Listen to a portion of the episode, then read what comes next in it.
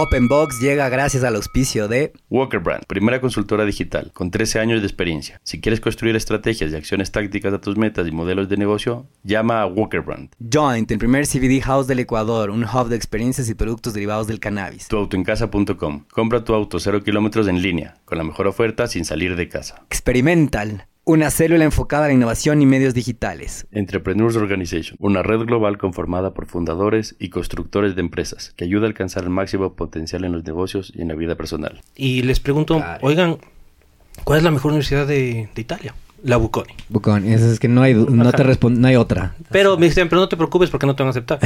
O sea, No, no han dicho nada, acaban de poner un reto. exactamente, cogí Ajá. un tren y me y obviamente en ese entonces no el internet solo había Sí, en, en- había, pero en sus primeros sus- early, early steps. claro, ajá. en los cafés, internet, en los, en los cafés donde había los internet. Sí, sí, me sí. meto, voy a la Bocconi y había un, un undergrad mm, eh, que se llamaba eh, International Economics and Management. Ujú.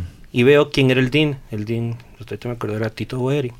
Entonces, ya un poco ya sabía, y ahí te decía los office hours del man. Cojo un tren, lo voy a ver.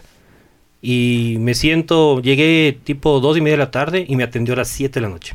Wow. Y digo, ¿qué quieres? Entonces ya me atiende en su, en su oficina. Le digo, vea, la verdad es que yo ya tengo un, yo ya estoy aceptado a una universidad en Estados Unidos. Pero mi papá no me deja quedarme en Italia. Y yo necesito una carta de recomendación suya para convencerle a mi papá que aplique. Entonces le empiezo a contar mi historia. Y me dijo, perfecto. Y, me- y llego a, a Ecuador con una carta de Ah, recomendación del, De que déjele estudiar aquí. de Tito Beri que puedo ser un buen candidato para hacer la aplicación del, Ah, del wow. Android. Hola y bienvenidos a un nuevo episodio de Open Box. Cada semana invitamos a los empresarios y emprendedores más duros del ring, donde nos contarán sus experiencias, fracasos y combinación ganadora. Antes de empezar, no te olvides que puedes encontrarnos en nuestra página web, openboxpodcast.com y en Instagram como openbox.podcast. Con ustedes, Luis Miguel Díaz Granados y Diego Espín. En el round de hoy entrevistamos a Juan Pablo Moncayo, un empresario y lobista innato. Juan Pablo tiene tres carreras. Es chef titulado en la Universidad de Cordon Bleu en Florencia, economista en la Universidad de Abuconi en Milán y tiene estudios de energía y sostenibilidad en la Universidad de Calgary. Es dueño de Promonza, la única empresa que se dedica a la gerencia de proyectos inmobiliarios en el país. En el año 2017 se convirtió en el presidente más joven del capítulo de Ecuador de Entrepreneur Organization, más conocida como EO en el mundo empresarial. Esta organización opera en más de 60 países y tiene 17.500 miembros. Las habilidades innatas de Juan Pablo de hacer network son muy destacables, al punto que con, una compañía de no más de 10 personas ha logrado integrar a expertos e inversionistas para brindar trabajo de forma directa e indirecta a cerca de 8.000 familias. Esperamos que disfruten este capítulo. Bienvenidos todos a Open Box. En este nuevo capítulo, episodio o capítulo, como lo queramos llamar, tenemos a Juan Pablo Moncayo. Este sí es gran, siempre digo esto, gran amigo de la casa. Parece que solo invitamos a panas, ¿no? O sea, nosotros- que pasa es que tenemos muchos. Demasiados amigos. panas, ajá. Juan Pablo, bienvenido. Qué bueno que hayas aceptado esta invitación. Eh, en verdad les quiero describir un poco el estudio, el ambiente. Antes de subir al, al estudio, aquí el- los señores están tomándose unas ricas cervecitas. Y yo ya me tomé antes. El Juan Pablo también se ha tomado unita antes. Es notorio. Luis no. Eh, entonces estamos, qué bestia. Acaban de ponerle una foto en la pantalla a Juan Pablo de Juventud en Éxtasis. ¿Es esto? ¿Qué, No, es- esto, esto describe mucho de su actitud permanentemente. qué bestia. ¿Cómo estás, Juan Pablo? Bienvenido. ¿Cómo Hola, te va? Hola Diego, Luismi, muchas gracias por esta chévere invitación. Felicitarles, está muy chévere el, el- el- El podcast. Las instalaciones. Acho, bien, bien. Ya va segundo podcast que nos felicitan. Yo que les choleaba. Que, que nos pirapean nuestros cables. Ajá, Está ajá. muy bien. Y más que todo la- el servicio, cómo, Bien. cómo le reciben a uno. El recibimiento está buenísimo. La bienvenida, la invitación, la carta, to- todo, está bueno. bien. Bien, buenazo. ¿Cómo te sientes? ¿Cómo estás? ¿Te cayó el diluvio, no el diluvio? Todo bien. Sí, estaba ahí un almuerzo cerca, Cerquita. cerquita. En- estábamos en la parte de afuera, algo nos mojamos, pero, Pero bien. pero bien. Sí, un medio cordonazo de San Francisco. Ah, ah, acá yo la mitad hoy día. Hubo granizo, hubo Ajá. Oye, tú nos estabas contando antes que eh, es un eh, fiel eh, tú eres, tú nos escuchas, eh, nos has escuchado los anteriores capítulos de los anteriores episodios, ¿no es cierto? Correcto. los Ajá. que Nos estaba dando algunos feedbacks, pero obviamente no vamos a dejar grabados estos feedbacks. pero eh, Después les paso la factura, no se preocupen. Un podcast escucha, ¿cómo se diría? Un radio escucha. Esto sería un radio listener, un podcast listener. ¿Cuál es la traducción exacta? Eso mismo. Un podcast listener, fiel podcast listener. Que es que Spanglish, ¿no? De horror. Total. Ajá. Es que es chévere.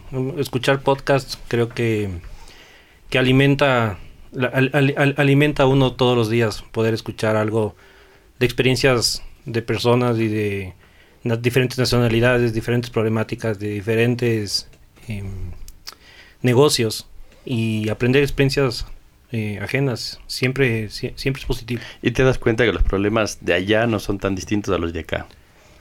Es- es- funciona así. ¿no? Y que Sí. todo el mundo pasa por estos valles de la muerte en algún rato y que tenemos los mismos problemas familiares. Y entonces sí, sí, para, para eso es. O sea, este podcast Sí. tiene ese objetivo también. Correcto. Y por más aburrido que sea un podcast, algo siempre le puedes sacar de provecho. Algo puedes aprender. ¿eh? Siempre, en sí. verdad. Además, no, no, no, no es como una entrevista. O sea, a mí me gustan los podcasts porque fluye más. Sí. Y puedes, puedes estar viajando en el carro, en el tráfico. escu- lo- yo ya casi no escucho, bueno, me es- escucho mucha radio, me gusta. Ajá. Pero hay mucha violencia en la radio, en, en los noticieros. Y Sí. hay veces Sí, que no, sí. no, no, no, no, no, no te suma. En cambio, cuando escuchas Sí. un podcast y sabes a qué podcast vas a escuchar, Ajá. siempre te nutre, siempre suma. Siempre sacas algo, eso es verdad. Yo tampoco. Yo, yo- yo, gracias a mi esposa saqué una afición de, de la radio hablada. Pero, pero hay mucha tontera, ¿no? Y, y- y el país también a ratos se enreda en lo mismo y lo mismo y No en- te- no te enjuiciándose todo el mundo. Todo está ellos. mal. Sí, y sabes, a mí una de las cosas que más me molestaba y por qué me enganché en los podcasts de inicio es que me desesperaba el poco tiempo que le daban a un invitado, ¿ya? Porque, porque el- por los tiempos de la radio, así como son los tiempos en los noticieros, que es la entrevista es a ver, ta, ta, ta, ta, ta, pa, a comerciales. Ujú. Y, y la persona, si le das un poco, le das un poco más de chance para que se, o sea, se Desarrolle. desarrolle la idea, eh, no solo que se pueden llegar a mejores conclusiones, sino que aprendes mucho, entiendes, te puede poner en contexto de un montón de cosas. Correcto. Y en el corre-corre de la radio, que, que inclusive la radio tiene más tiempo que en la televisión, pero en el corre-corre de radio, igual, en los noticieros radiales o en los programas talk show, a pesar de que hay cierto espacio y son mucho más flexibles en el tiempo, igual es corto. Te clavan un... de pronto comerciales. Lo hermoso de esto es que si en un punto ya llegaron a donde tienen que llegar y están escuchando en el carro, pueden poner ahorita una pequeña pausita y siguen en el regreso del viaje. Y es una de las cosas maravillosas del podcast. Además que te permite hacer dos o tres, eh, dos, si es que eres hombre, o muchas cosas a la vez si es que eres mujer, mientras escuchas el podcast. Y eso es la ventaja y la maravilla de esto, ¿no? Sí, sí, sí. Do- yo manejo y escucho un podcast. No hay más. Sí. Ajá, dos, no- dos nomás, normal. Está bien. Bueno, Juanpa, bienvenido. De verdad, qué gusto tenerte aquí. Para, para, para Diego y para mí, eras de, de los primeros invitados que No, queríamos muchas tener. gracias y qué onda. Y entonces, eh, hagamos un intro rápido, ¿no es cierto? Para empezar a romper el hielo. Y en pocas palabras, cuéntanos quién es Juan Pablo Moncayo. Yo sé que es amplio, ¿no? Pero de a poquito. Es y- difícil la pregunta. Porque Claro. tienes que hacerte una línea de tiempo mental ahorita. A ver, ¿desde dónde comienzo? Nací en la clínica de la mujer. Como, la- co- como casi todos. Como todo Todos de los, entre los 80 y 85. Muy bien. A ver, ¿quién soy? Eh, creo que soy un buen tipo. Tipo justo. Un tipo que trabajador. Un tipo que le gusta la familia. eh, un tipo que tiene vocación de servicio. eh, una persona que le encanta hacer negocios, le encanta conocer diferentes cualidades de diferentes profesionales y le gusta la gente que aporta, le gusta la gente que, que se podamos sumar. Eh, siempre digo, o lo que intento es ser sal, em, tener, ser, intentar siempre ser sal de, de nuestra comunidad, de marcar una diferencia y de poner el hombro y ser una persona positiva. Me encanta. Yo no tengo más preguntas. Creo que Gracias. Se ha terminado el podcast. Muchas gracias. No, gran, gran, gran descripción. Yo la verdad te veo así, pero, pero le, le- le sumaría una de, de, que, de que siempre estás haciendo cosas por los demás y siempre estás tratando de que la gente la pase bien. Una de, de las características tuyas es, es que te gusta cocinar. Sí, ¿no? Y, y eres un gran anfitrión. sí. Eh, Yo he tenido la suerte de, que, que- de, de estar en tu casa un par de veces. Y, y la gente que le gusta cocinar y que le gusta dar, normalmente le gusta servir. Y le gusta que la gente esté, esté bien, ¿no? Correcto. Entonces, Que Tú- goce. Este, este, este gustito por la cocina, Juanpa, ¿fue de siempre o, o después de regresar de tus estudios? No, yo creo que esto fue, esto es un valor familiar. El tema de la cocina es, es donde uno comparte mucho con la familia. Y creo que mis papás eh, eh, nos inculcaron eso desde, desde temprana edad. Nos gusta reunirnos para cocinar, no nos gusta llegar para comer. Bien, llegar a servirse. Exacto. Ajá. Nos sí, lo divertido está en la cocina. Correcto, correcto. Entonces, Comparto 100%. Ajá. El, el fin de semana familiar extendido, extendido cuando hablo ya es con, con mis papás, con mis hermanos, Ajá. con mis cuñados, con mis cuñadas o con mis suegros. Eh, hemos intentado, o yo intento siempre poner la, eh, el ejemplo de que lo hagamos alrededor de la comida. Y alrededor de la comida significa que cada uno tiene que aportar en la elaboración de la comida. Y ahí es cuando uno comparte mucho más. Eh, Entre los que cortan cebolla, los que por ahí hacen X, Y, Z, Claro, la y- salsa, la vinagreta por acá. así es. Sí, sí. Hay todo el mundo, es como una... Y los vinitos que no, no faltan. Entonces, y, hay, y hay gente que no tiene el talento, pero se toma un vino y es una buena acompañamiento. ¿no? además, exacto. Entonces, todos, todos se sin- sintonizan en la misma frecuencia, más o menos. Mientras más- hablamos, estamos viendo una foto de Juan Pablo con Gastón Acurio ahí. Nada más. Nada más y nada menos. Sí, eh, esto fue en Lima. eh, Ídolo, ¿no? Crack. eh, más, más que nada también porque eh, él, él es una persona, es un gran emprendedor. Mm, Tremendo. Y Ajá. no es solo es un gran chef, Ajá. es un embajador de, de la cocina De su peruana. país, correcto. Y, y la visión de él es invidiable. Él, él es de las personas que dicen en el mundo actualmente no hay más de 3.000 eh, restaurantes peruanos. Ajá. Y el potencial deberían estar sobre los 50.000. Ujú. Y cómo se ha catalogado la comida peruana es una comida cara. Es una comida Sí. de ticket alto. Cuando él dice que es todo lo contrario. Claro. En la claro. comida peruana No debería ser tan cara. no debería ser No tan cara y debería ser más accesi- accesible Pero, en todos eh, lugares del mundo. Es que la han hecho super fancy en, en, en Europa. Super donde- trendy. Ajá, ajá. Pero sin embargo, creo que él es el embajador de que sea tan trendy, ¿no es cierto? Y, y- y por ahí tiene este concepto de comida fusión, porque la comida peruana tiene, Tiene- tiene, de oriental, tiene auto- y, y no, no dista mucho de la comida ecuatoriana en muchas cosas. O sea, la sazón del Ecuador es así, pero el, no, no sé cómo lo veas tú a ratos, pero es como que vemos que los vecinos pueden ser más. Y Ecuador Sí. tiene lo mismo, Sí. ¿no? La, la peruana tiene mucha influencia asiática, Sí. sí. indiscutiblemente. Y esos sabores, nosotros no, no, no tenemos tanta influencia asiática, pero No. tenemos los mismos carbohidratos. Y lo que él ha hecho con los carbohidratos, lo que él quiere hacer es exportar, que todo, que, que- que Perú puede exportar toda la materia prima para la elaboración de comida peruana en todo el mundo. Sí. Entonces, claro, cuando uno ve y ve eh, la comida china, por ejemplo, la comida china hay más de 80 mil eh, restaurantes registrados a nivel del mundo. Eh, Solo en la prensa hay como 40 mil. la comida, además, Solo en la prensa. la- la- por ejemplo, la comida, la comida mexicana está muy bien posicionada, es la tercera mayor, mayor consumida en el mundo. Y indiscutiblemente la pizza, Sí. todavía no, no creo que nadie le gana a la comida, a, a- a las pizzas o a la comida italiana todavía. La pizza, la pizza es el, el, el- como que el plato de comida, si se le puede llamar plato, más, Que hay en más todo el vendido. Ajá, el- o sea, el que más se ¿Y consume. en para ti, Juanpa, pizza o hornado? ¿Qué prefieres? Depende. Ajá, a ver, es- de, de hecho, te voy a- ahí te voy a ayudar en una cosa. Yo al Juan Pablo le conozco porque, o, o tal vez, mm, probablemente lo conocía en Quito de la vida, pero nos hicimos amigos en Milán porque, ya nos vas a contar después, porque él estaba estudiando en Nabuconi y yo estaba estudiando también en Milán y nos topamos ahí, nos fuimos a jugar fútbol un par de veces, nos hicimos panas y claramente la pregunta que le estás haciendo es complicada. Claro. Es, Claro. es más profunda de lo No, que- no, no la hice porque... Mi corazón está un poco dividido ahí. Eh, a mí me gusta mucho. A ver, a mí me gusta mucho la comida mediterránea, Ajá. pero me gusta la comida fácil, la comida con, o sea, el comfort food. No, Ajá. no, no me, cada vez me inclino más a eso que las comidas más elaboradas. Ajá. Eh, ¿Por qué? Porque es más fácil compartir en la elaboración.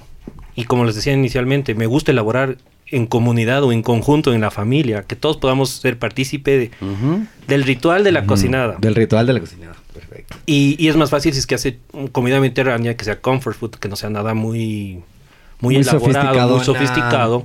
Ahí Y- las, y- ajá, las moleculares. Eh, No, eso no, no, so- soy pésimo para eso. No, no, no me encanta. Complejo también. Y, y claro, y, y yo empecé, es más, mi primer título es que tengo, es del título, yo, yo hice, yo, yo tengo un título de Acordón Blues de Florencia.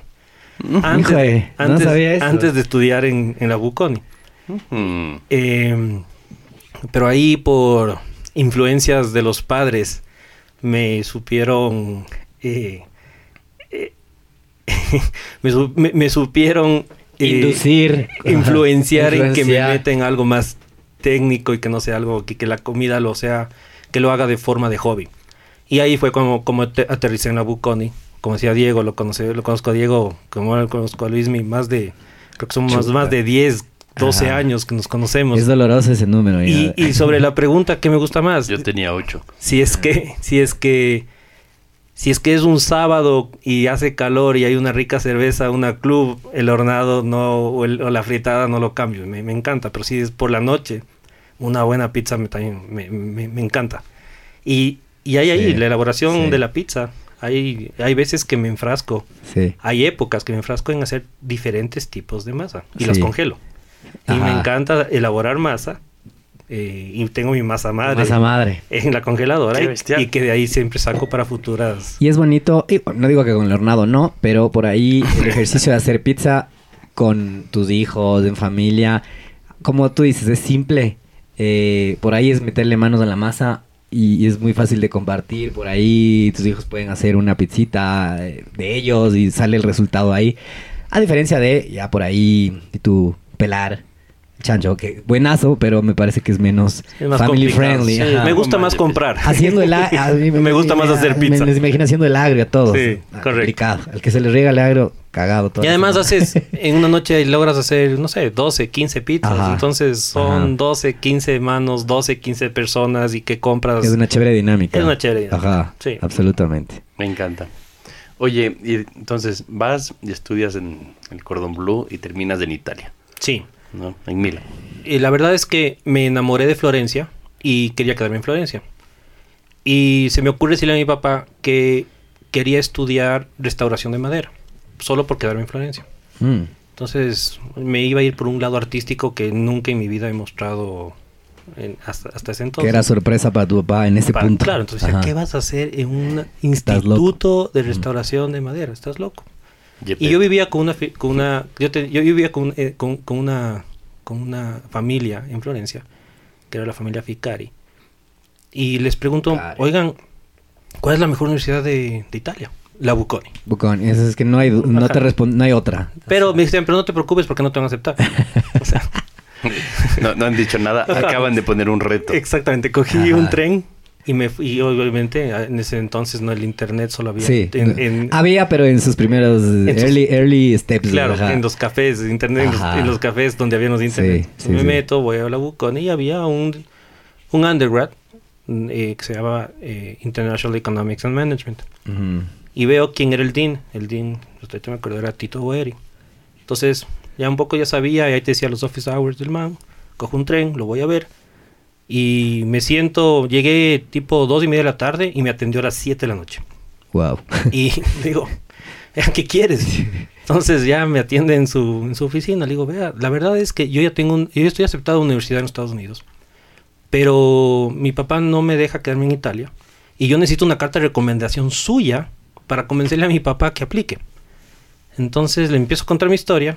Y me dijo, perfecto. Y, me- y llego a, a Ecuador con una carta de Ah, wow. recomendación del, De que déjele estudiar aquí. de Tito Beri que puedo ser un buen candidato para hacer la aplicación del, Ah, del wow. Android. Y después ya, Pero lo cuenta con mucha simpleza, ¿no? Como que sí, ¿sabes qué? O sea, sí hay que tener buen espíritu para mm, irte en tren, esperar que el decano te pare bola, como que tenías ganas de ir, necesitabas hacer lo que tenías que hacer, como sea, a ver, esto va a ser bien cliché y no quiero citar la típica historia de Steve Jobs, pero me va a tocar. ya. No quiero caer en esta huevada. Pero en una de, una de sus revistas viejas del man siempre dice, lo que pasa es que la gente a veces no se da cuenta que hay que coger el teléfono y llamarle al dueño de HP, que es lo que hice yo. Claro. Y le decía, oiga, ¿será que usted no tiene unas impresoras que le anden sobrando que me pueda regalar? Y él me dijo, oye, gracias por llamar. ¿Sabes qué? Sí tengo. Ven a ver. Claro. Y el man dice, la mitad de las cosas que uno consigue a veces no las consigue porque no coge el teléfono y llama. Claro. Como en tu caso, no coge el ring y se va a hablar con el decano. A diferencia de, no, sabes que está imposible, es lo más difícil de Europa para entrar. Chao. Claro. De gana me voy a gastar. Y esas son las cosas que te pasan en la vida. Y, y ese es un gran ejemplo de que el espíritu de querer algo implica a veces coger y llamar a las páginas amarillas. Así es, así es. O sea, y, y ojo, aplicamos 3.000 personas y nos aceptaron a 162. Y dentro de esas 162 también fue aceptado mi- uno de mis mejores amigos. Ah, cierto, el mono, ¿no? Sí, Ajá, cierto, correcto. cierto, cierto.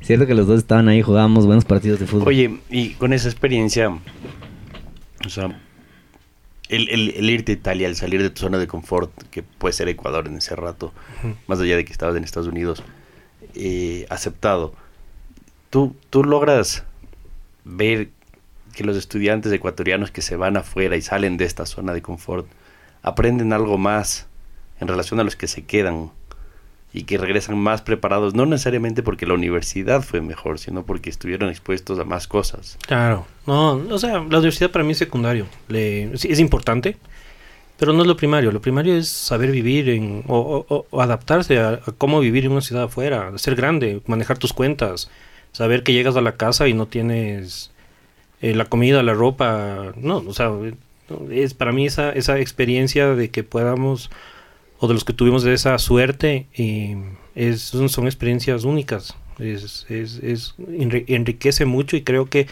determina el carácter eh, personal como profesional en, en el futuro. Sin duda.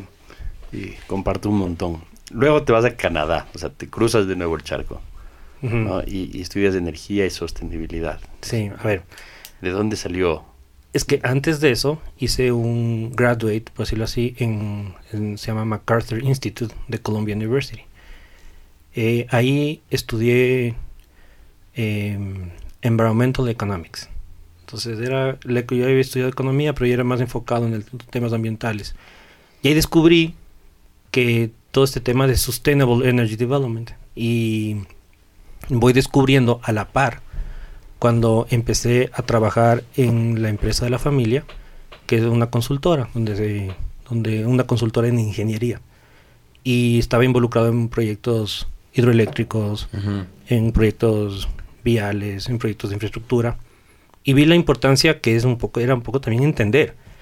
Y no quería hacer un MBA porque hubiese sido seguir estudiando lo que ya había estudiado en Algrad Ujú. y Ajá. quería especializarme un poco más.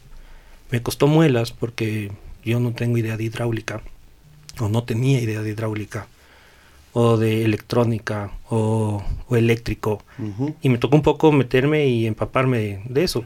Pero no fue directamente eh, yendo a, al campus de Calgary, sino que eres un, era un máster que se hacía a través de la Universidad de San Francisco.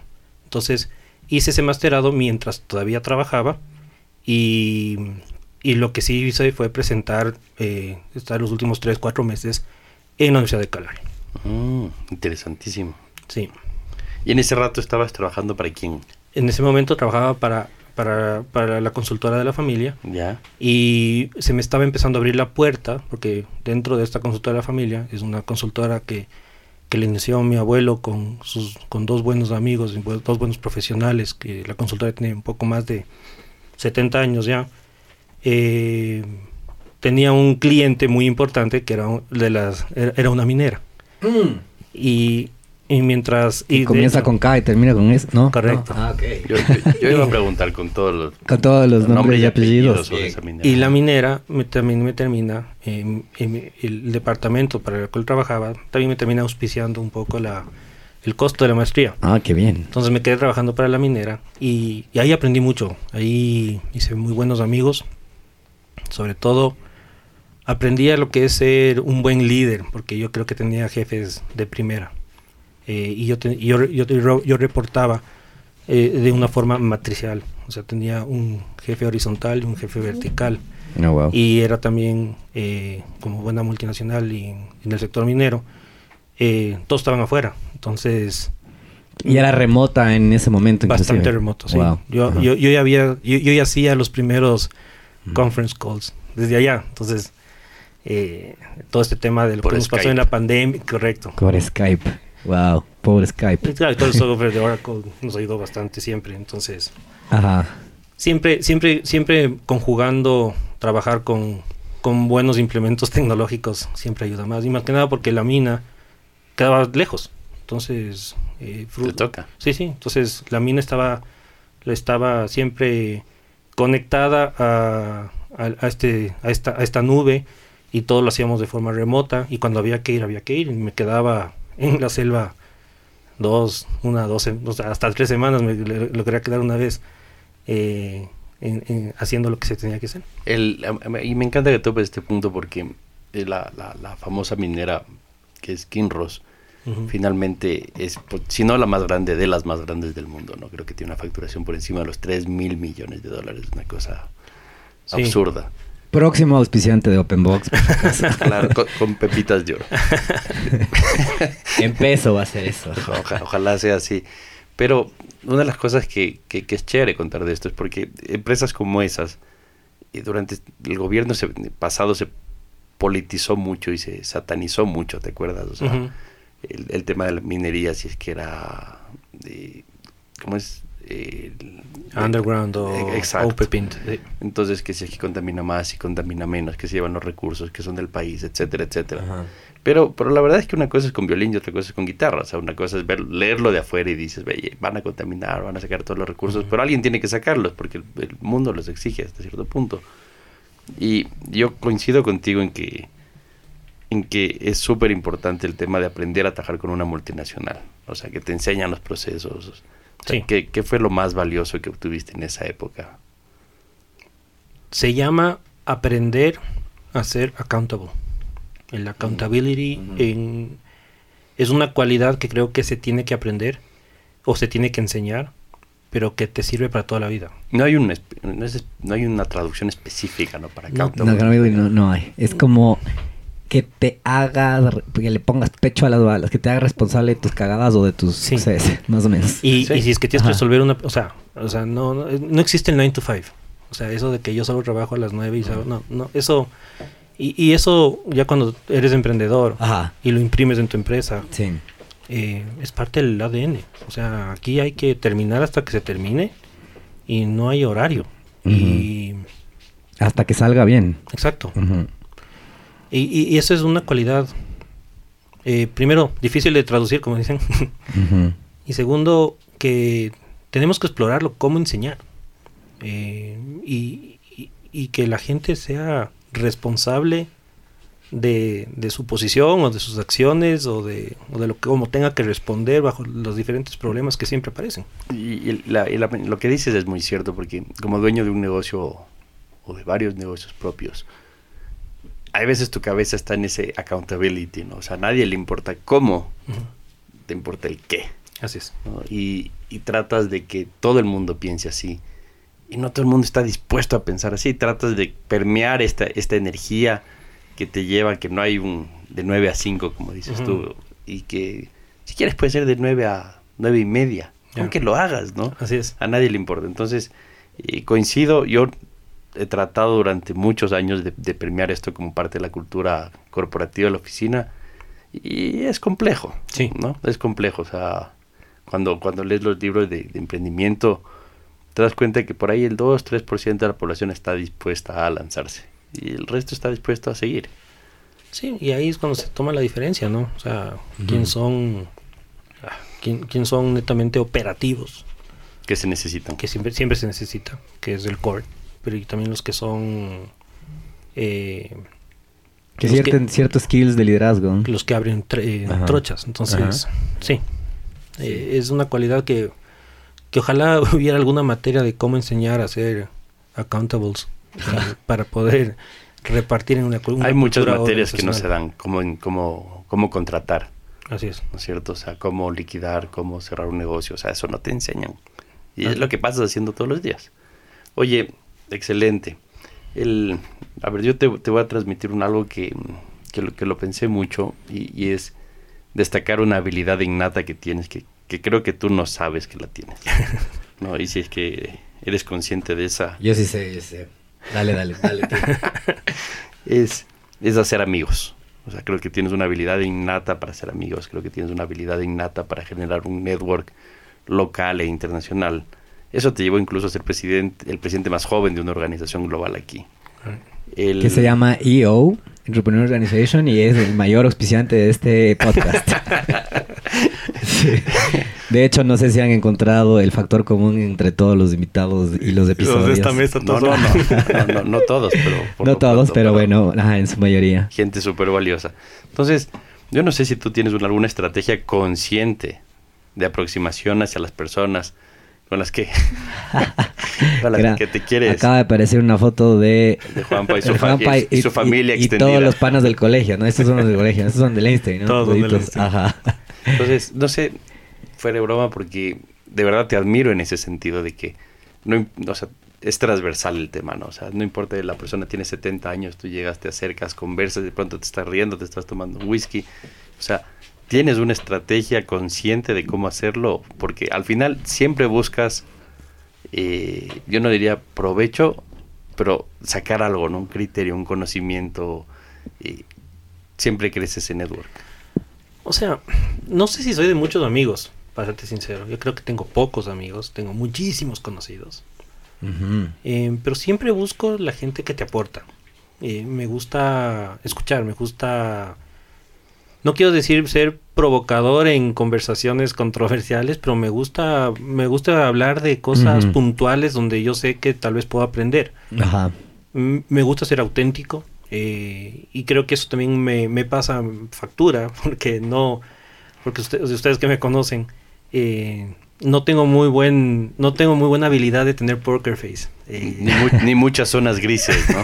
Entonces, eh, es- me conocen como soy y, y me gusta ser auténtico, me gusta ser, es- eso para mí es un, un valor eh, que, que, que es parte de mí y que si es que hay buena química y hay bu- buena onda, eh, nos llevamos súper bien y si no, no pasa nada y o eso blanco, gris, me, me cuesta me cuesta poner poker face o me cuesta estar en un lugar que me siento incómodo. Yo cuando en un lugar que no me siento cómodo, soy las primeras personas que me levanto, agradezco y me voy. Yo le, le, subiría eh, una grada a esto que te acaba de decir Luismi y es que creo que entiendo por dónde quería irse Luismi y, y a mí me hace sentido muchísimo porque ahorita, ahorita estamos como compartiendo en el, en el directorio de EO junto, junto con Juan Pablo em, que Juan Pablo no es primer director y ha estado varias veces en esta organización de emprendedores que les contamos Em, pero yo lo que entiendo que Luis me quiere decirte de otras palabras, en otras palabras, y yo te digo de frente, es que yo creo que eres un gran lobista. Y ese skill eh, no es solo necesariamente de ser amigos. Pe- tampoco es de tener poker face y básicamente ir sonrisitas con todo el mundo y tal. Pero justo una de las tareas del Juan Pablo en la actualidad es, y suena mal, pero es de cierta forma conseguir funding, eh, auspicios, relaciones intercomerciales o en relaciones de apoyo entre diferentes organizaciones. Y sin desmérito a los anteriores chairs del mismo, en el mismo cargo, la está partiendo, sacando del estadio en el mes 1, que, que yo, que ya voy algunos años, digamos que estoy repitiendo mi mismo chair, eh, digo, qué bestia, o sea, hay gente, hay personas que tienen skills para diferentes cosas y en este caso se hace tan visible el tema de... O sea, es estas, Luis y yo que tenemos agencia, nos toca visitar muchas veces a millones de clientes con el tiempo, cada vez menos o más, lo que sea. Y a veces te toca sonrisitas, a veces estás medio "Puta, estos manes, a veces feliz, a veces a la expectativa. Pero de 10, una. Aquí el señor de 10, 8. O sea, es un rate, o sea, es increíble las cosas que están pasando en la actualidad. Entonces puedo dar fe, eh, no solo de que, que es de, fácil amiguero, porque sí lo eres, sino que también creo que eres un gran lobista en las cosas que, que estás haciendo o en las cosas que te has decidido comprometer. Y estas son cosas que te has decidido comprometer voluntariamente, porque todos los que estamos en lo que estamos en ese en esos chairs, en esos digamos que en este directorio el que estamos tratando de hacer que las cosas funcionen, lo estamos haciendo voluntariamente porque nos nace dándole nuestro tiempo. Pero aquí el Señor nos hace ver mal al resto. Tan mal. Yo, yo, creo que no eres muy consciente de que lo haces muy bien. Y, y una vez estábamos negociando algo juntos y, y, y, a mí me quedó, se me grabó que te pusiste bravo porque dijimos, oye, necesitamos 10 mil. Dijeron, si ustedes mil. Pero te estoy haciendo un favor vendiéndote en 10 mil, ahora te vendo en 20 y nos, fuimos bravos. y, ya, a la final creo que sacamos 15. Sí. Y es una característica tuya de ponerte bravo de que le estás haciendo un favor y lo otro dice como, no hice el mejor negocio de mi vida, qué bruto. o sea, a ver, eh, no, aquí lamentablemente la palabra lobista en nuestro medio sí, no es no, no, no, no, no es no le hacen mérito, no le hacen mérito, pero lo que yo sí hago Pero es una carrera, ¿no? sí, sí, en otros lados es totalmente válido, es es una hay hay compañías que se dedican en Estados Unidos a hacer eso y que levantan en todo el mundo y pero aquí es aquí está medio tergiversado. Mal visto, ¿no? Pero lo que yo sí lo que yo sé hacer es integrar. Yo dentro de mi negocio yo integro a muchas personas dentro de esas integraciones porque yo estoy en un negocio donde yo soy el, que articula todo. Entonces, eh, yo estructuro y gerencio proyectos. Pero antes de estructurar y gerenciar, o sea, in between, perdón, hay la parte de, de, de, de integrar a diferentes profesionales y diferentes expertise, como también integrar a diferentes inversionistas. Y creo que me ha tocado aprender a cómo vender bien una buena opción de inversión. Y siendo totalmente sincero, transparente en las condiciones, en, en las, todo lo, en, mostrar todo lo bueno que puede ser esa, esa inversión, como también todo lo malo. Eh, y, y, me ha funcionado. Y creo que lo mismo eh, eh, eh, o la estrategia o la metodología, lo hemos replicado, como dice Diego, ahorita en la actualidad, en, el directorio de IO, en cómo levantar esos fondos.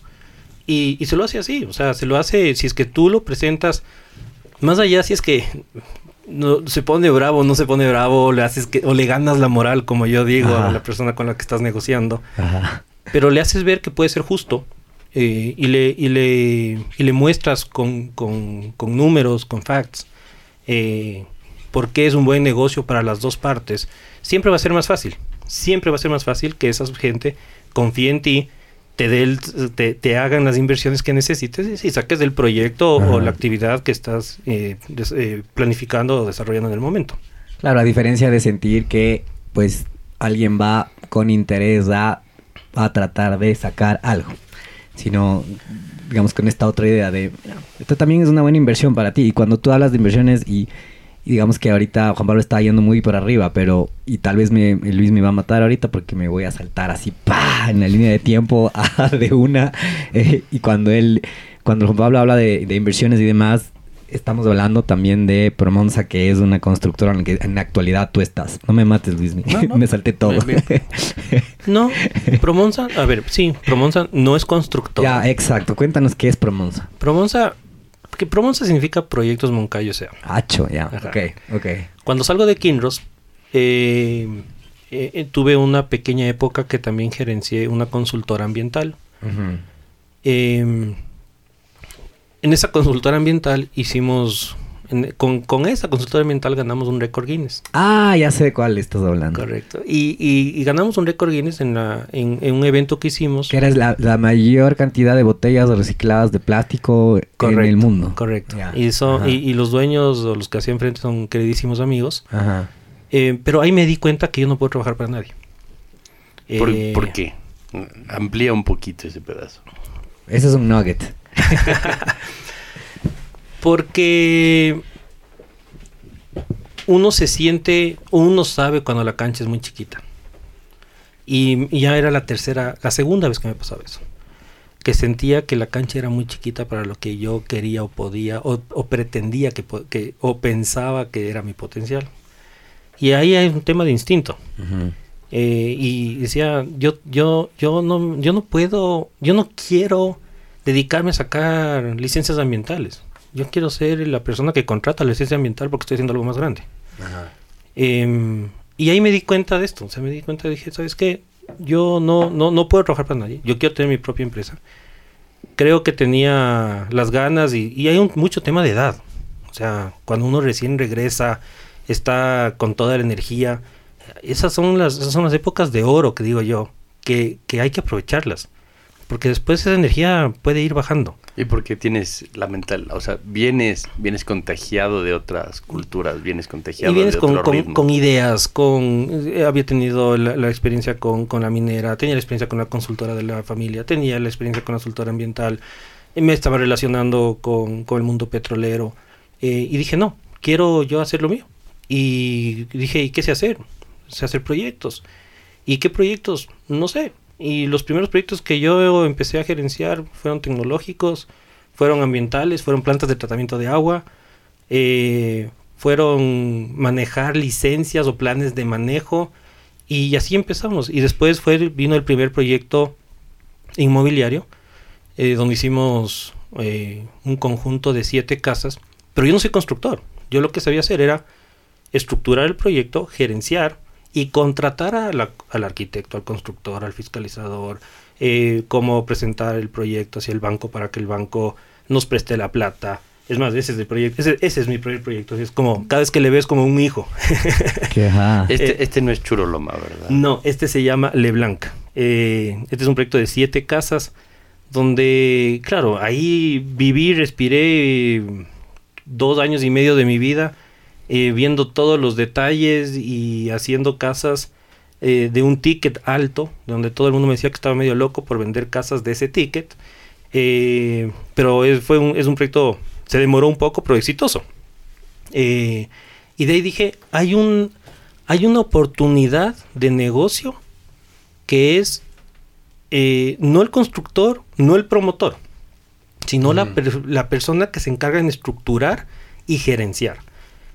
Y cuando me puse yo- Promonsa- Yo, yo te iba a entrar, justo que quería entrar en ese pedazo porque cuando conversas con muchas personas te dicen, yo soy un desarrollador de proyectos, a mí me gusta desarrollar proyectos. Y tú siempre has, como que has creado este océano azul, ¿no? Dices, yo no desarrollo proyectos, yo gerencio proyectos. Ujú. ¿Cuál, ¿Cuál es la enorme diferencia? Porque es de las pocas empresas que uno ve que gerencian proyectos. Claro, y, y, y, y eso iba. Para mí, cuando yo me puse esta idea, dije, chévere, todas las constructoras me van a, a contratar. Entonces dice mi lista de contactos, visité a las constructoras más grandes, a las medianas, a las pequeñas, nadie me contrató. O sea, dije, "Ah, creo que mi idea no está bien. Eh, pero después de patonearme la ciudad más o menos unos 8 o 10 meses que nadie me contrataba, eh, me di cuenta que yo tengo que darle la vuelta a la tortilla. Yo soy el que tengo que generar el proyecto. O sea, porque la constructora me decía, ¿por qué te voy a dar parte de mi honorario? Si es que yo lo tengo, toda una estructura ya montada y probada de hace tanto años, desde hace tantos años. Eso es muy normal aquí, ¿no? Y, y- y yo decía, pero porque tú no puedes ser juez y parte. Tú no puedes eh, cobrar, construir y pagar a y, y pagar a todo el mundo que esté dentro de tu ecosistema. O, sea, sí, sí, sí, a la Sí final. puedes. Sí puedes, pero para mí era como que yo estoy intentando formalizar de alguna forma o darle mayor formalización a la industria de la construcción. Y, y eso ha sido el éxito para poder acceder a inversionistas. Porque el inversionista no se siente que le da la constructora. Sino dice, no, no, aguanta, aquí hay un, un paso adicional. Aquí hay una persona que es esta- esa persona está dando eh, eh, la cara, que está levantando los fondos y va a administrar esos fondos. O sea, dentro, de- creo que estamos más acostumbrados a, ver- a escuchar esa figura en un fideicomiso, ¿no? Y el Pero- fideicomiso es, eh, sí, y, y yo trabajo, yo para poder dormir con sueño profundo, todos mis proyectos son a través de un fideicomiso. El fideicomiso es un, es, un, es, es un vehículo legal, pero no es la estructura del proyecto. Pero no es del operativo. no es del operativo. O sea, el fideicomiso hace lo que uno le dice que hacer, pero no es del operativo. Y, y está enmarcado en una cancha, Correcto. ¿no? Y, y yo creo que Promonsa, como lo estás pintando en este rato, es dentro de la parte operativa, hace exactamente lo mismo que el fideicomiso en la administración del dinero. ¿no? para que operen los recursos, para que el proyecto funcione bien, para que la calidad sea lo que tiene que ser. O sea, para mí el fideicomiso es, la- es el vehículo legal. O sea, el vehículo legal que puede ser, tú puedes armar, hay diferentes estructuras. Y tengo proyectos donde no tengo fideicomiso, donde tengo solo un encargo fiduciario. Tengo proyectos que tengo solo un, fideicomiso de tenencia. Hay fideicomisos inmobiliarios integrales.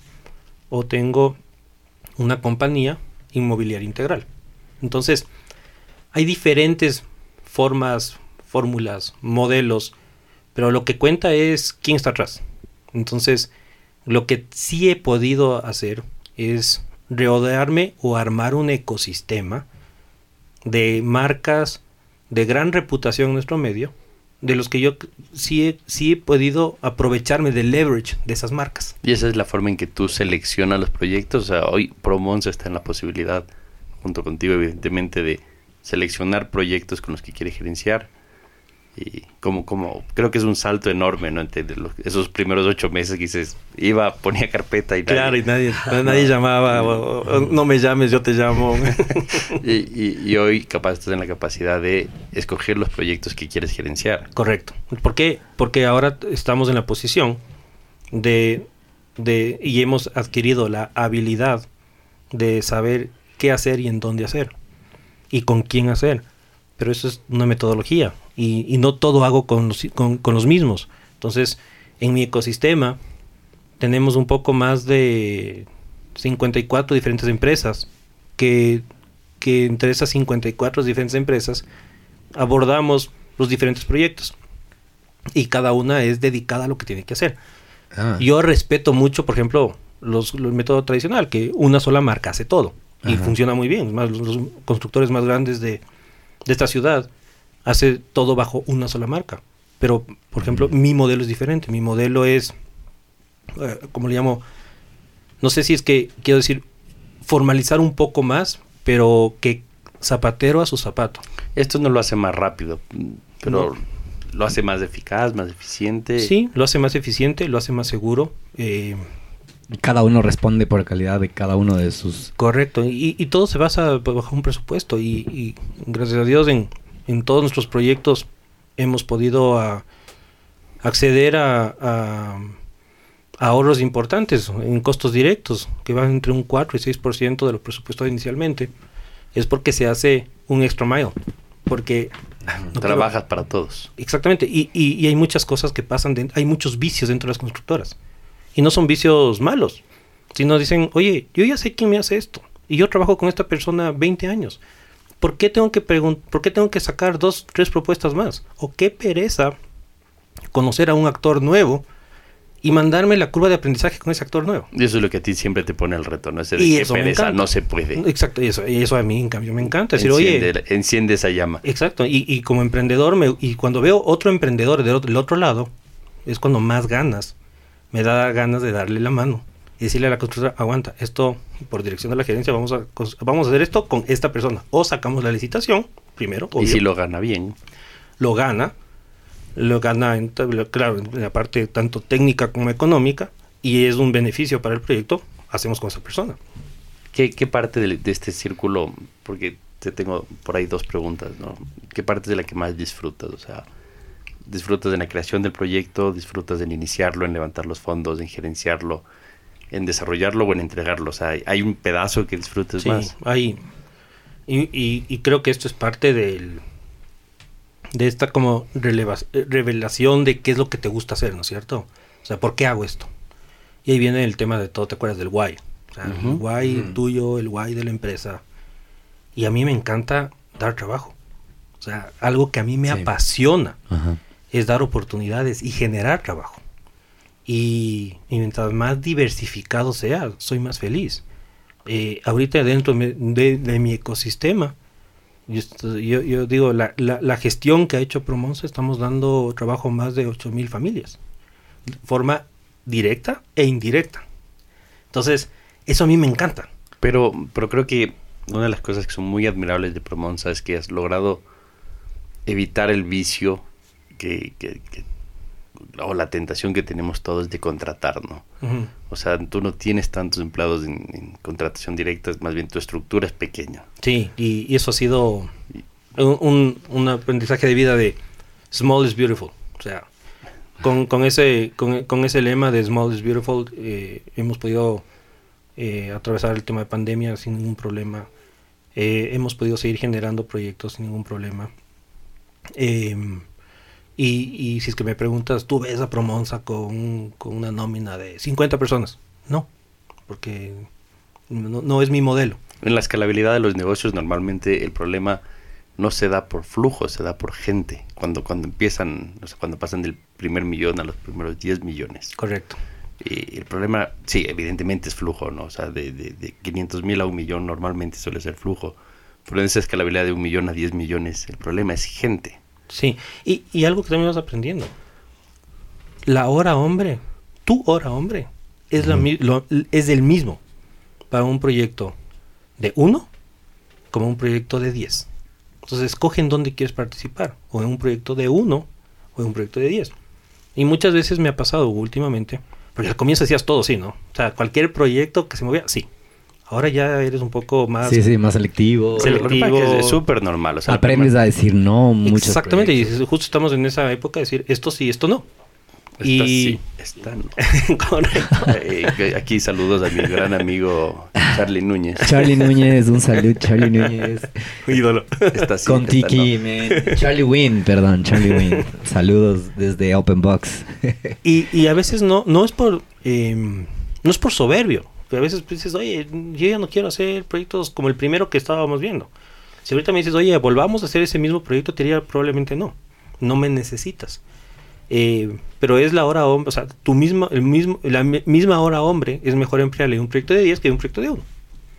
Y, y- y eso ha sido parte de nuestra estrategia de crecimiento. ¿Qué sientes cuando entregas un proyecto? ¿Te da, ¿Te da pena o es un tema de satisfacción? Total, satisfacción total, porque uno dice, yo siempre digo, y, como pueden ver en mis manos, uno deja la piel en los proyectos. Como, como buen boxeador. sí, eh, y, y el tema este del vitiligo, yo creo que se, se dio, de hecho, empezó a, a- a brotarme desde de que empecé a hacer los proyectos y, y generar promonza. ¿Y esta, y esta condición del vitiligo es un tema de estrés? ¿Es un tema genético? ¿Es genético? No, No, es una, es una enfermedad autoinmune. Es la de Michael Jackson, ¿no? Sí, Ok. Es una enfermedad autoinmune que, que, que no, o sea, no hay cura todavía probada, pero, pero que te da por este, por este, yo, yo digo, yo sí sé por qué, por qué tengo.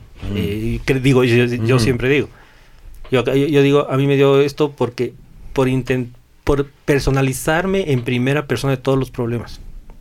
Entonces, Ajá. y por y, y- y hay un y, y hay un problema y a mí me encanta resolverlo de forma inmediata Ajá.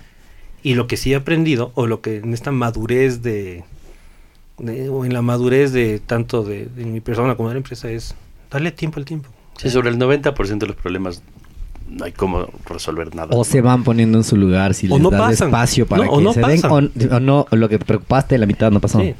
o sea hay, hay un libro que me gusta mucho que es de es más me gusta repetirme y me repito y me repito a ver si es que me, Queda. me queda ¿Cuál es? es The Subtle Art of Not Giving a Fuck Don't, don't give a fuck. Ajá. Ajá. Excelente. Entonces, es un libro en el que dice, oye, normalmente nos preocupamos y nos enfermamos en los what ifs. Ajá. sí, Y, y no pasa. haciendo escenarios. Y haciendo escenarios y, y no duermes y te, te encuentras dos de la mañana caminando en, en, en oscuridad por toda la casa, en pensando, pensando, pensando, pensando. Y después dices, me enfermé, me estoy enfermando de gana. El vitiligo viene de ahí. Yo digo, yo digo, porque es- es un tema emocional, es un tema de... Y hoy esto te ha hecho más fuerte, te ha hecho... Ya lo asimilaste. Hay la parte de la vanidad que siempre influye, ¿no? De, de ya tienes en la cara, ya te sale en la cara, eh, la barba blanca, Ah, mucho bueno. es de, de vitiligo. Que, que se ve elegante, te diré. Hombres como Ah. yo sin barba. y, y- y bueno, yo digo, si, si trae el gray hair on the table, está bien. me, me van a creer más. si genera, si genera experiencia, mejor. Pero, pero sí, o sea, vives con eso. Lo que sí es turro el tema del sol, cuidarse del sol, los bloqueadores, eh, no poder hacer muchas actividades eh, sin sombra. o- sí, eh, eh, pero uno se va aco- acomodando y acoplando. ¿Lees mucho, Juanpa? No, escucho mucho. O sea, Gran listener. Sí, ¿y me... ¿Audiolibros? Audio- Audible. Audible, Sí. de podcast. Podcast, ¿Qué, aplicación usas? Es Audible. Eh, a ver, en... Ahí- ahí en- está tu libro. en es- The Subtle Art of Not Giving a Fuck de Mark Manson. es, es, es- es muy bueno. Number one New York Times bestseller. Y, bueno. y- y también aplica para el matrimonio. Aplica para todo. aplica para todo. O sea- este link no le va Ah. a llegar a quien Sí. sabemos. o sea, esto arregla collateral damages. O sea, a ver, escucho, escucho, escucho, sí, hay en diferentes aplicaciones, en, en- en- en el Apple, en, el- en la aplicación de, los podcasts De los podcasts de Apple. de Apple, en mismo La Spotify, nativa, ajá. eh, mismo Facebook, Sí, eh, sí. Hay, hay bastante. eh, y es chévere porque en Facebook eh, ves el video en- de la persona que está hablando. Sí, al mismo Ajá. Y, por ejemplo, a- algo que no me pierdo son los capítulos de Alejandro Salomón, un mexicano que es... No que sé ha- cuál es, no sé cuál es. Escúchenle. es- ¿Quién es? es, es, es, un, es un man que habla de, de cómo va la economía en el mundo. Parece que no están compitiendo, Diego. Hacho, pero tiene video. Tiene videos. Nosotros también, solo que... Puro Facebook. Y, y es chévere, o sea, me- y- o en el carro. eh, me, me gusta escuchar muchos podcasts. Hay mucho learning ahí en escuchar. hay- pero verás, y eso dicen, hablábamos del otro día, y alguien que sabía del tema decía que, que, o sea, estaba en el tema psicopedagógico de, y de docencia y que las personas tienen aptitudes para aprender de diferentes formas. Hay gente que con una especie de memoria selectiva o mejor recordación, el texto y las imágenes de las letras y las cosas que lee calan en su memoria, retención y así aprenden. Y hay mucha gente que al escuchar en una narración y demás, su imaginario se, se crea este universo de lo que está leyendo Correcto. y así recuerda Sí, también. sí, sí. Entonces es diferente, digamos que son diferentes personalidades o tipos de aptitudes que tienen los seres humanos. Entonces así como hay gente que le fascina los audiolibros, hay gente que no puede con los audiolibros. Ajá. Que dicen, no, no, no, o sea, aquí el ruidito, un efecto especial por ahí, eh, un audiolibro. A veces el locutor por ahí No lo hace como te imaginabas. respira o eh, como que exagera en algo y hay gente que puede, dice, no, pues o sea, no. O mucha gente como los que nos gusta el tema de, de escuchar muchísimo, nos parece maravilloso. Claro. Entonces to- todo depende. O sea, igual estás aprendiendo. Así es. O sea, Hay gente, que, hay gente que le ve de menos a los audiolibros y me parece triste porque mientras cortas el césped podría estar escuchando un audiolibro. ¿Y por qué no? Así es. Ajá. Así es. O sea, puede, Mientras plancha el Luismi cuando plancha en su casa, él sí escucha audiolibros. Todos los miércoles en la noche. Quería ir a jugar pádel y tomar clases, pero no me dejan. Oye, el creo que estamos contando la parte linda de Promonza, ¿no? O sea, pasaste muy rápido por ocho meses de dejar carpetas. ¿no? Y- pero ¿cuál, ¿qué sustos has atravesado? O sea, y con, con Promonza, porque finalmente terminas haciendo un ecosistema de más de 50 empresas a las cuales tienes que gerenciar y, y encontrarle soluciones a cada uno de ellos, porque se convierten en hijos de uno de pronto. Así es. O sea, ¿qué, ¿cuál es? A ver, en dos. eh, ¿Qué me pasa mucho? Que claro, yo si es que contrato a la firma de arquitectos A, yo no le puedo exigir al, a la que, a- al equipo de diseño que me cumpla mis tiempos.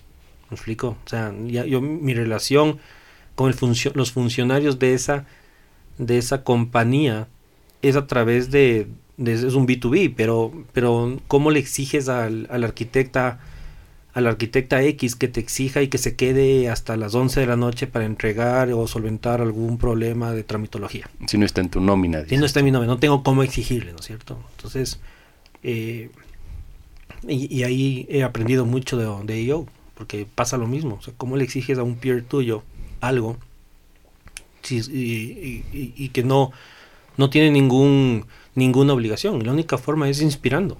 Es inspirándole a, con ejemplo, o inspirándole con, el, con la meta. Y que se comprometa y que, y que tenga ese accountability. De nuevo, hablamos de la accountability. Y es- que un poco se sienta mal de Claro, todos de- llegaron menos yo. Claro, el proyecto depende de ti. O sea, si no solventamos esta observación, mañana pueden llegar y nos pueden clausurar. O si es que no, no fundimos, nos retrasamos en, en, en, en el cronograma valorado de trabajo, no sé, una o dos semanas más. Tantos miles de dólares. Entonces, ajá, y, y, y puedes decir, sí, pero a mí qué. Yo soy una empleada más y estoy 9 to 5. ¿Cómo le inspiras a que, a que eh, que se acoja a esa responsabilidad, ¿no? Y, y eso es la lucha de todos los días. O sea, eso es, eso es.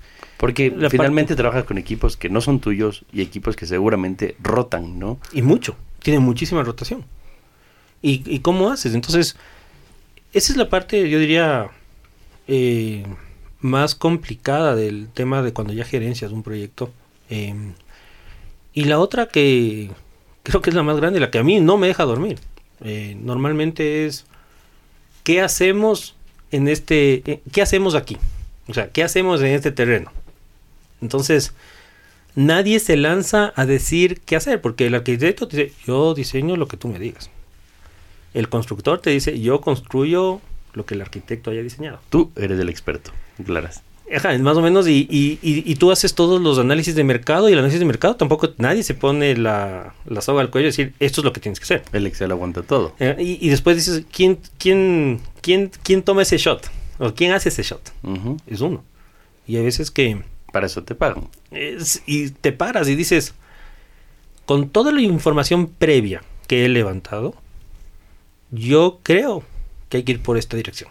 ¿Qué porcentaje de información crees tú que, que requieres para tomar una definición?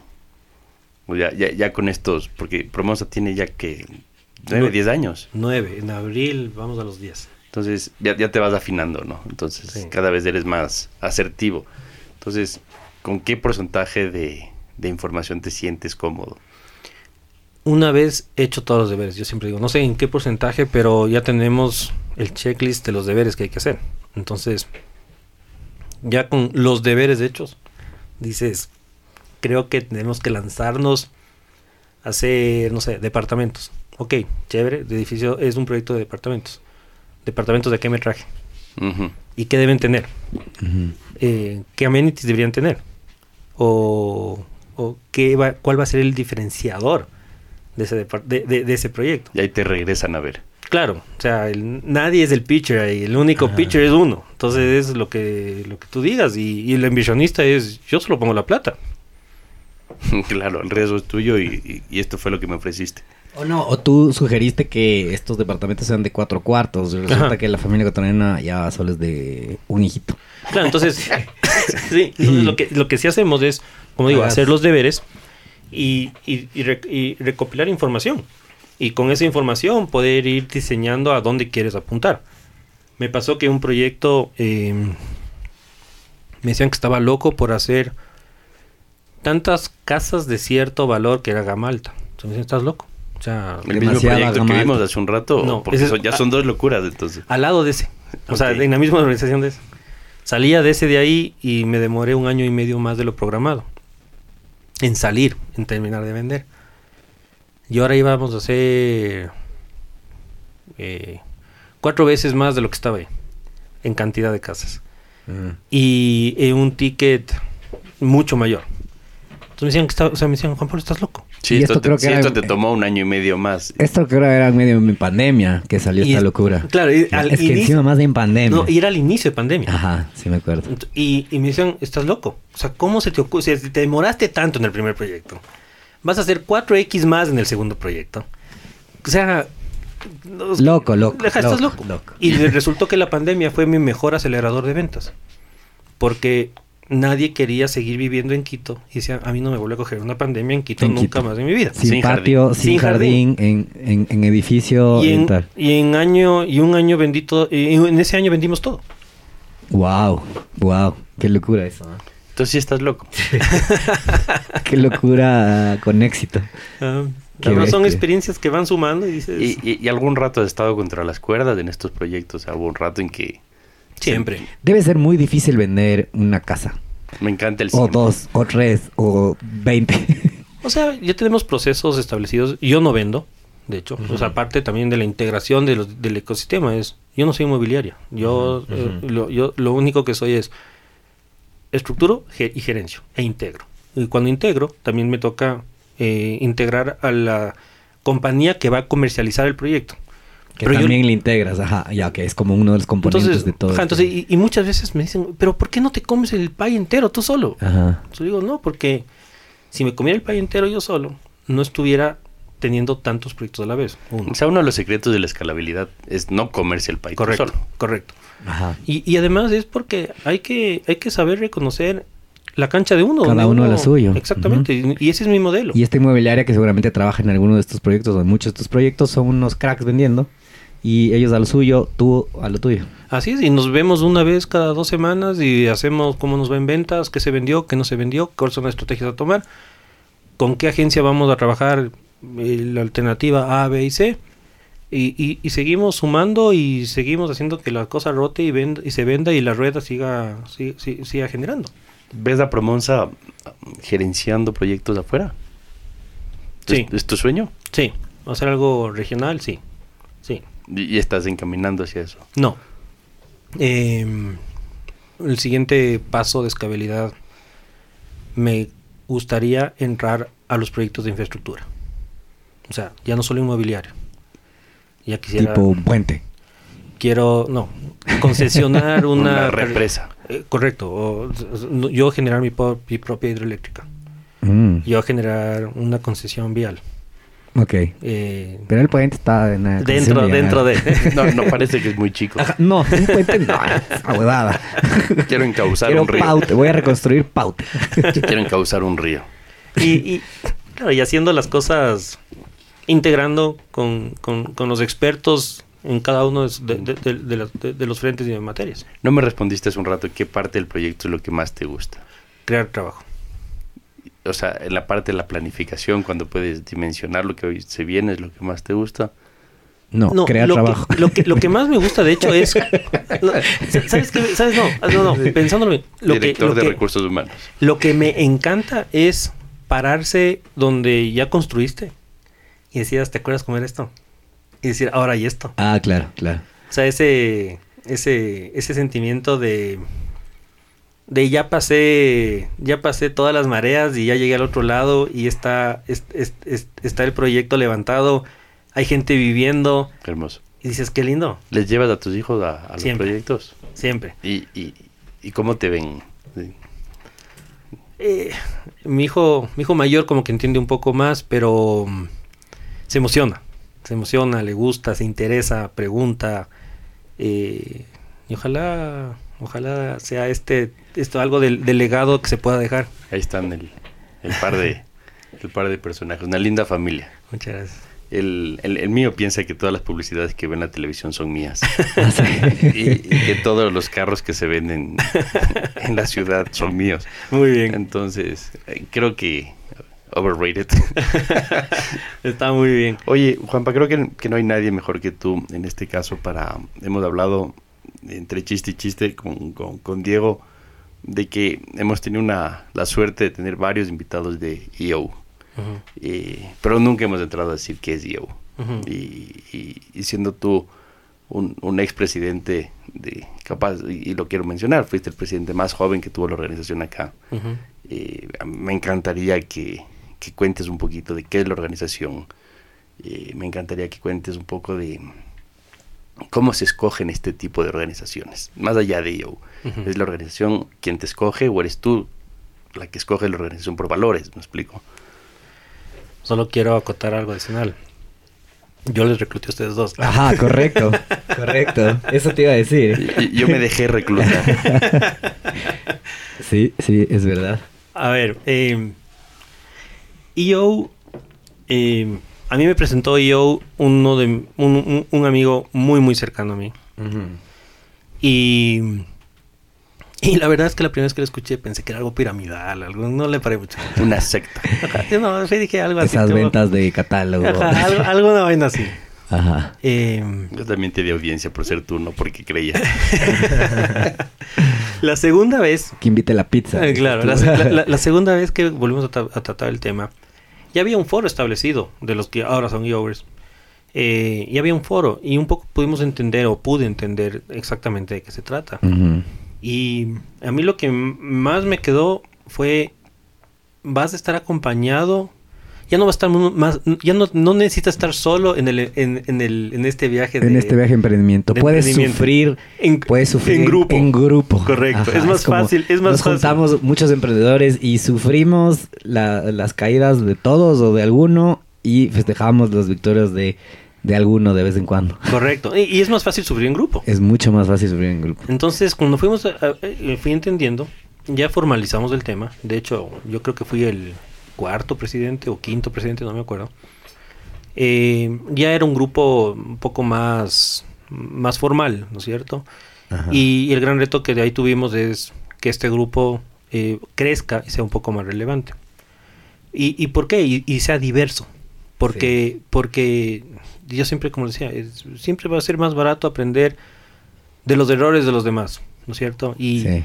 y, y- y dejarse, eh, y, y siempre es una buena práctica dejarse, eh, eh, dejarse llevar o dejarse que, que, que alguien más te saque del árbol y te haga ver el bosque.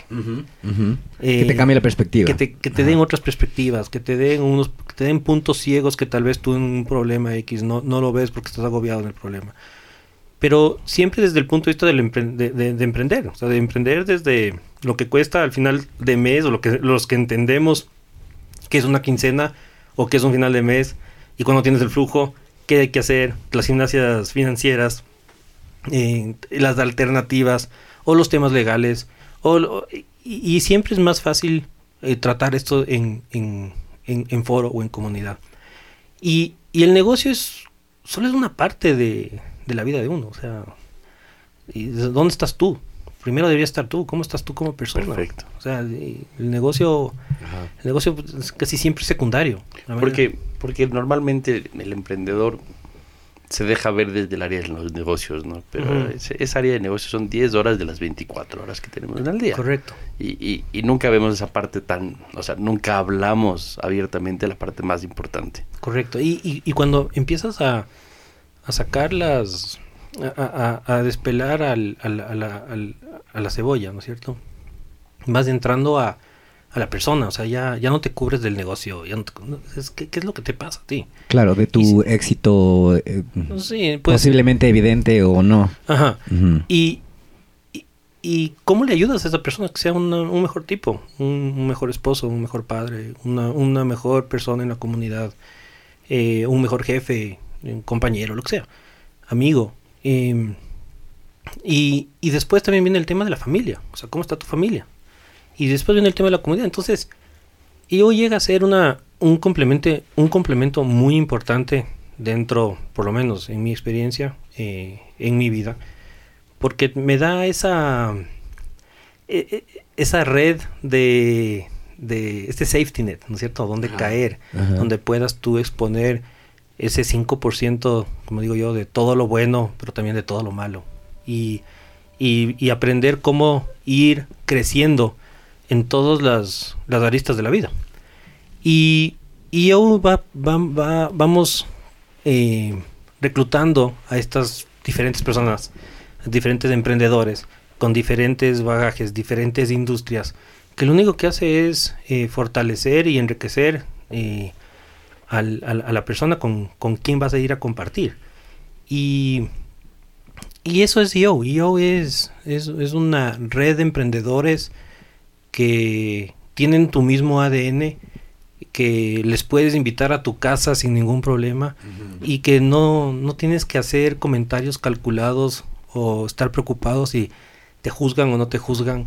eh, porque a veces dices, te sale un buen negocio, casi nunca dices a tus amigos. O sea, Correcto. más bien te lo reservas, Sí, no, no, no lo compartes.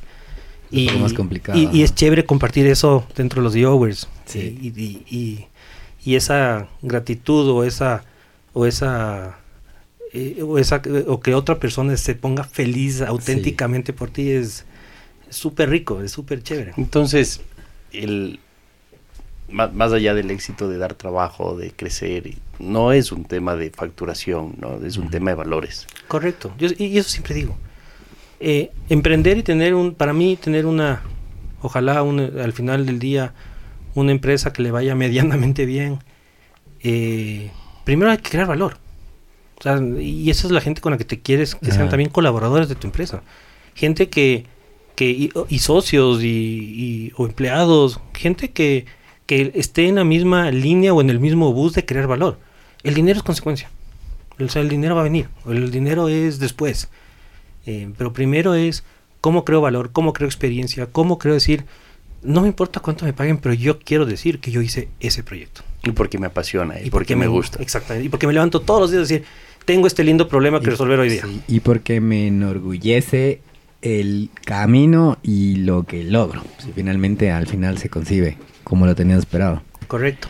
Ese es parte del espíritu emprendedor. Qué, qué bien descrito por uno de los primeros. No, ¿cómo le decías tú, mi- Luis? Me- El presidente, más, joven. Bueno, y de ahí fue chévere, porque dentro de IO también tuve la oportunidad de estar en un puesto regional. Una silla ah, sí, tú te fuiste para afuera, Eh, ¿no? Yo estaba hecho cargo de toda la parte de Sudamérica. Y pude compartir con muchos emprendedores también de, de, de, de- de Centro y Sudamérica y de diferentes industrias. Y me acuerdo que alguna vez, creo que fuimos con Luis, nos fuimos a Panamá. Estoy tratando Y- de olvidarlo. Y había uno de estos foros donde un poco nos reunimos por industrias.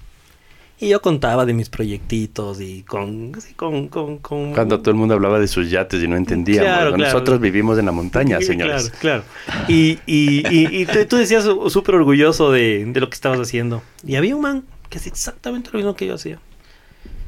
Pero era multiplicado por 12 en facturación. De, en facturación de proyectos que manejaba. Y, y claro, o sea, me sentí medio como que chuta. Claro, puro dos- perro plástico. Claro, son, son dos realidades diferentes. Pero para que veas, el día siguiente, eh, que tuvimos, cuando tuvimos esta, esta sesión, me dijo, almorcemos juntos. Y cuando almorzamos, me dijo, a ver, yo hago, yo, esta es mi metodología, este es el software que yo utilizo, Ujú. Eh, y aprendí mucho de él.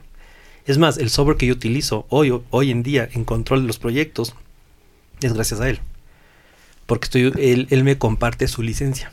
Ah, wow. Entonces, mucho de, de cómo pude eh, ver eh, o, o cómo pude eh, aprender de, de- de- de una persona que hacía lo mismo que yo y cuál sería la escalabilidad, es cómo, cómo puedo escalar el negocio Ajá. con un referente, porque no hay, yo, es, yo, es, es difícil decir, pero yo no tengo, yo no, todavía no identifico a, a una, a alguien que haga lo que yo hago aquí. No Una tengo competencia no tengo directa. Claro, no sabes cuál es el líder del mercado Yo y no sé, aunque te yo no sé quién es, quién es mi mayor competidor. Y a mí me encantaría que el tema de la gerencia de proyectos, yo no, yo no quiero tener esa bandera yo solito. Claro. Yo quiero que existan 100, 100, 100, 100 compañías que hagan exactamente lo mismo que yo para que se vaya normalizando Y, y, se difunden y se y comparten que las la industria, y que, herramientas. claro, y que la industria se va fortaleciendo. Claro. Claro. Eh, porque, o sea, abanderarlo es muy difícil, en cambio en lo otro se convierte en un must de los negocios inmobiliarios. Y, y, y- y- y- correcto. Y,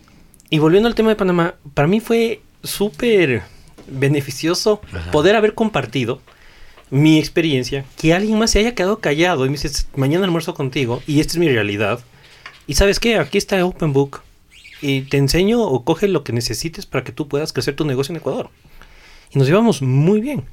Y, y así te vas teniendo estos personajes que dices, oye, te sientas en un evento con un tipo que factura, no sé, que hace tan, tanta- tantas plazas de trabajo y, y tiene una facturación, no sé, de 35X. Y dices, y el tipo es un tipazo. O sea, un buen- es Y está sentado y dispuesto a compartirte su know-how sin mucho celo, sin, sin recelo, sin Correcto. este egoísmo, Y- sino y más eso- bien para que a ti también te vaya bien. También, también Ecuador, Ecuador es chico y, el hacer un millón o dos millones o diez millones de acá no es lo mismo proporcionalmente hablando que si estás Ajá. trabajando en toda Centroamérica, ¿no? Sí, pero- son, realidades Pero finalmente, pero finalmente vives del mismo problema, que, Así que es. es lo que estábamos hablando al comienzo del, es, podcast. Y, y, y, y después de eso, cuando ya llegas a la organización, a un puesto de liderazgo, Ajá.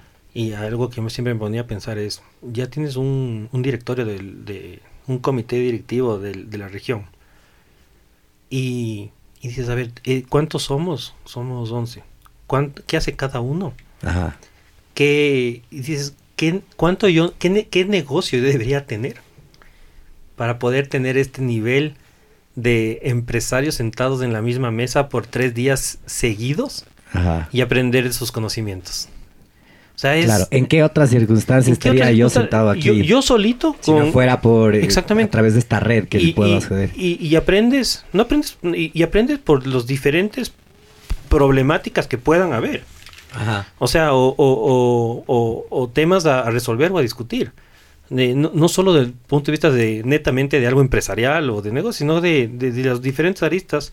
Y dices, yo aquí necesitaría tener una, una corporación favorita para más o menos poder igualar un directorio de, De este calibre. de este calibre. Y sentarme en, este, en este sitio. Correcto. Yo creo que nadie lo hubiera podido describir mejor Sí. y por eso, por eso dejamos justo esta pregunta para ti. Más allá que habíamos entrevistado a otras personas que pertenecen a la organización y que, y que son de mucho valor porque son de empuje, ¿no? O sea, y creo que la organización lo que busca es que todo el mundo tenga ese empuje. De, de, de mi lado, la verdad es que ha sido re fácil llevarte durante el podcast. eh, y- ¿Viste cómo vuela el tiempo? Voló. no. Entonces, dos preguntas adicionales. O sea, ¿qué, qué retos te esperan? Entonces, la primera pregunta. O sea, ¿qué- Personal o um, en empresa. Em, retos, em, diversificación. Eh, como les comentaba, el tema proyectos inmobiliarios es uno de las de los campos que, que, que estamos poniendo la banderita, pero tenemos visto cuatro o cinco campos adicionales que no necesariamente tienen que ser inmobiliarios. Esa diversificación, manteniendo la misma filosofía y misma estructura, o intentar mantener la misma estructura, eh, va a ser va a ser todo un reto. Eh, ¿En qué horizonte de tiempo lo tienes visto? eh, me gustan cada cinco años. O sea, y sobre todo en el tema de, de, de- de crear, de construcción. O sea, los tiempos son más largos, ¿no? O sea, un, cualquier proyecto. Mínimo un año. son o 15 meses, 24 meses. Eh, entonces estamos metiéndonos en temas comerciales. Lindo, ¿no? Cinco años para nosotros, dos meses es un universo. En dos meses cambió todo el, el social media, sí. Claro, entonces ahorita estamos un poco diversificando, estamos metiendo en temas comerciales. Eh, vamos, ojalá espero próximo mes anunciar un nuevo proyecto comercial dis- disruptivo totalmente. Qué bien. Bueno, Estaremos pendientes Sí, eh, para llegar, mandarte el media kit de Open Box. me parece muy bien y estar siempre aquí. oye, Muy bien. yo, yo, yo te, te voy a preparar una pregunta, es, es media filosófica, pero, pero, pero me encantó y, y dice así, ¿no? Dice, si pudieras encapsular este podcast, el de hoy, como lo hizo la reina Isabel con esa bendita carta que le dejó a la gente de Sydney, ¿viste? ¿No? No, no, no, cuenta, pon en contexto a todos los que no hayan escuchado o visto. Eh, Bueno, sí. Tal vez soy solo yo, pero... No, no lo han visto. ni puta idea no, tampoco. no, bueno, a ver. la- eh, hace, creo que es a comienzos de los, finales de los 80, comienzos de los 90, la reina Isabel visita Australia, Ajá. ¿no? Que era colonia inglesa, Correcto. ¿no? Del Commonwealth. Y, y hace... siendo parte. Sí, sí. Sí, y, ha- y hace, y hace ciertas aseveraciones que las deja por escrito y le habla a la gente de Australia, específicamente a la gente de Sydney, y lo pone en una carta que no se puede abrir sino en 80 años. Ya. ¿no? Y esa carta es del secreto mejor guardado y nadie sabe qué dice. Y ahora que fallece la reina, eh, una de las cosas que esperaban que se abra dentro del testamento era este tema, pero co- como buenos ingleses dice, no, hasta el 2070 esto no se va a abrir. Entonces, como raro, ¿no? Pero pensando exactamente en lo mismo, si es que este podcast se pudiera encapsular y, hablando de todos los valores familiares que replicaste a lo largo del tiempo. Pensemos que es el 14 de octubre del 2052. ¿no? ¿Qué mensaje quisieras que en este momento el podcast le transmita a tus hijos en ese rato? Ah, tú hablas de una, solo te voy a ayudar. Es una especie de cápsula del tiempo. El- lo que hacen estos los niños en las escuelas gringas o aquí también, que entierran mensajes para ellos en el futuro. Gracias Estaba más fácil que, todo el viaje de la reina Isabel. Ah, pero a mí, me, pero a mí me gustó mucho más el de la reina Sí, Isabel, sí, que o sea, por favor. Si pudieras escribir Era un más papel y ponerlo en un cohete. Pones un tubo de ensayo, un papel y le entierras. no, mucho mejor. no, ya, ok, es una cápsula. De, ¿Qué le dirías a- al ¿Qué futuro? les dejarías a tus hijos? Em, que el, el, el trabajo con esfuerzo se paga. Em, que siempre siempre hay que ser justos y que lo fácil no viene rápido. Pucha, Muy bien. buenísimo. Nos deja reflexionando, ah. todos. Y Los lo- que van en la carretera así, chuch. ¡Pum! ¡Pum! Al barranco. No, no, por favor. Ojos de la carretera. Oye, Juan Pablo, muchas gracias. Luismi, yo creo que estamos. Esto es un gran momento para cerrarlo así en lo alto. Sin duda, yo me voy a quedar Sí. Luismi ya tiene la cerveza en la mano eh, a 5 centímetros de la boca y está listo para darle un sorbo. Muchas gracias a todos por escucharnos. Esto es Open Box. Nos vemos en el siguiente episodio. Gracias, Juan Pablo. Gracias, Luis Miguel Díaz Granados. Gracias, EOP. Muchas gracias. Gracias. Juanpa. Gracias por No, venir. encantado, Adiós. Qué honor adiós. tenerte. Encantado. Nos vemos. Open Box llega gracias al auspicio de Walker Brand, primera consultora digital con 13 años de experiencia. Si quieres construir estrategias y acciones tácticas a tus metas y modelos de negocio, llama a Walker Brand. Joint, el primer CBD house del Ecuador, un hub de experiencias y productos derivados del cannabis. Tuautoencasa.com. Compra tu auto 0 kilómetros en línea, con la mejor oferta sin salir de casa. Experimental, una célula enfocada a la innovación y medios digitales. Entrepreneurs Organization, una red global conformada por fundadores y constructores de empresas que ayuda a alcanzar el máximo potencial en los negocios y en la vida personal. Y bueno amigos, eso es todo por hoy. Recuerden que en el ring de los negocios puedes perder un round, pero la pelea continúa. Nos vemos en el próximo capítulo.